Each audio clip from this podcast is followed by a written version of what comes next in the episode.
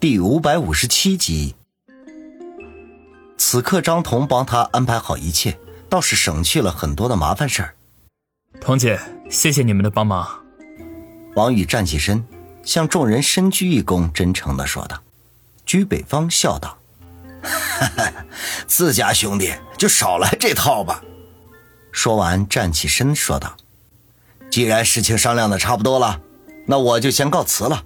家里还有一大摊子事儿。”我必须连夜赶回去。屈大哥，你这是要走？王宇吃惊的问道。哎，不走不行啊！这山中不可一日无王，要不然那猴子就得上天。居北方说着，忽然凑到王宇跟前，在他耳边低声说道：“小玉啊，你得好好感谢一下童姐才行。”那是自然的。王宇点头说道。居北方却是暧昧的一笑，转头对楚学文三人说道：“哎，几位哥哥妹妹，要不要跟我一道走啊？”楚学文三人彼此互望一眼，齐声说道：“好啊，正好蹭车去机场。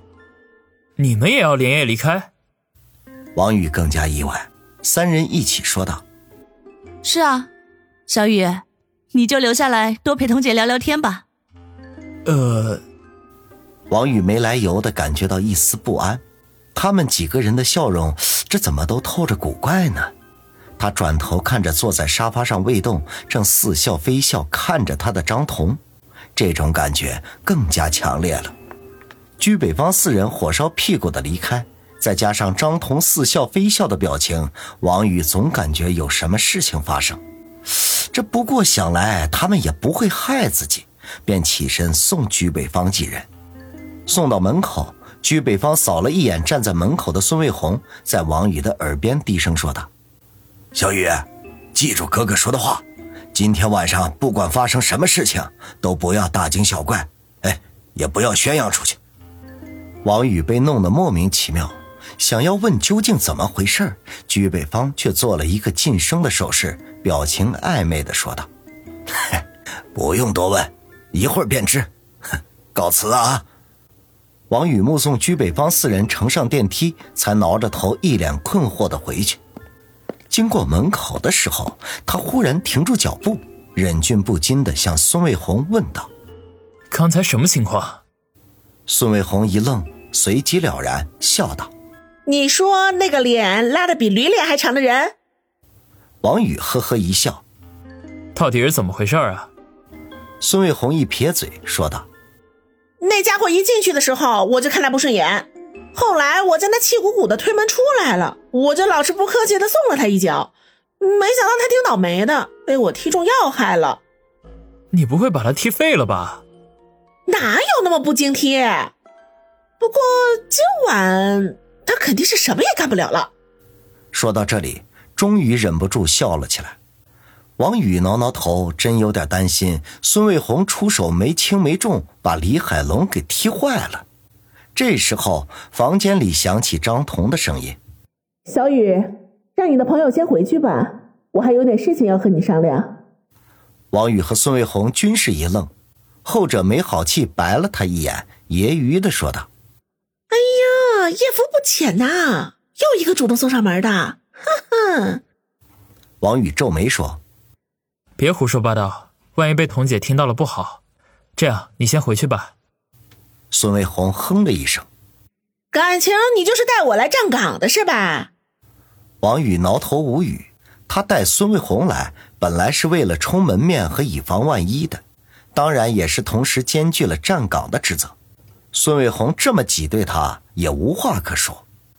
孙卫红心中来气，趁着王宇不注意，就朝他的要害地方踢去。嘴里面恶狠狠的说道：“好你个花心大萝卜，我先踢的你什么也干不了，让你干着急。”王宇大吃一惊，躲避是已经来不及了，只得双腿一分一合，把孙卫红踢来的腿夹住，然后陪着笑说道：“卫红，对不起，今天让你受累了，回去我补偿你。”说的比唱的好听。孙卫红挣扎了几下，却发现王宇的双腿如同铁钳一样，根本就无法挣脱。他虽然接受了两周的特殊训练，可是论实战经验，那可比王宇差得多，力量上更加不及。放开我！孙卫红挣脱不了，便怒声呵斥。王宇笑道：“那咱们得事先说好了，我放开你，你不准再踢我了。放开我再说。”孙卫红怒目而视。王宇担心孙卫红发飙，只得放开他的腿。为了防止再次受到他的偷袭，故意靠近门口。孙卫红吐口气，阴沉着脸说道：“王宇，你别忘了芳心的话啊。”你好自为之。说完，气鼓鼓的飞奔而去。王宇挠挠头，努力的回忆了一下，才记起最近方心一直挂在嘴边的，就是让他节育，不要过分胡闹，免得把身体给累坏了。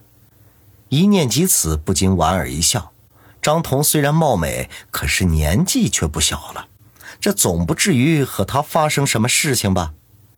他正胡思乱想着。张彤的声音又从房间里传了出来，而且听起来还有些撒娇的味道。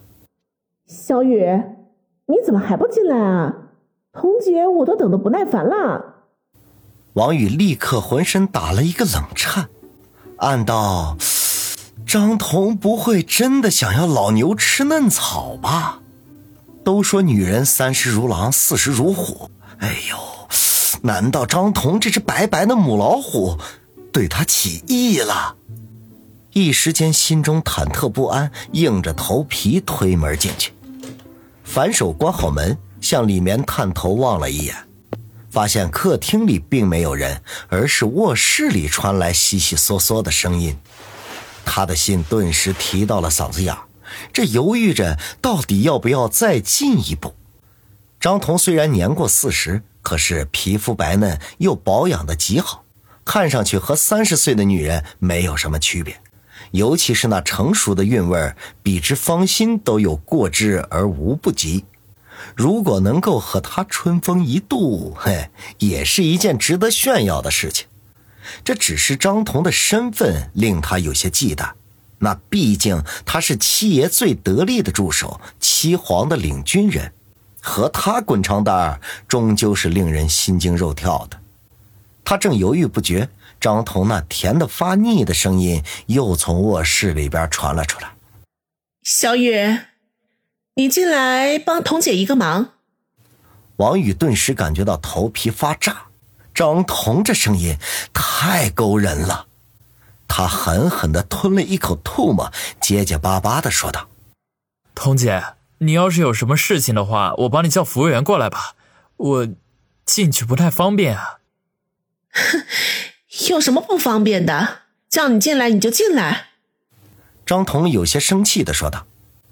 王宇擦了把额头的汗，心说：“老子豁出去了，反正要滚床单，我也不损失什么。”当下咬咬牙，沉声的说道：“好，那我进去帮你。”张彤没有出声，显然是在等他。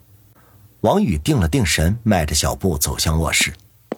卧室的门虚掩着，从门缝里透露出昏黄的灯光来。王宇缓缓地将门推开，立刻就感觉到浑身上下一阵的燥热。只见张彤一丝不挂地跪坐在床上，白质质的皮肤在灯光下显得更加的诱人。这还不是令王宇最震惊的。最震惊的是，在张彤的面前，居然摆放着皮鞭、绳索、手铐、蜡烛，以及……王宇如遭电击似的呆立在卧室的门前，结结巴巴的说道：“彤姐，你这是在搞什么？”张彤双手挂在床上，扬起脸颊，媚眼如丝的看着王宇，用鼻音声说道：“小雨，我今天很愤怒。”我需要进行一些特殊的活动，才能将情绪发泄出来。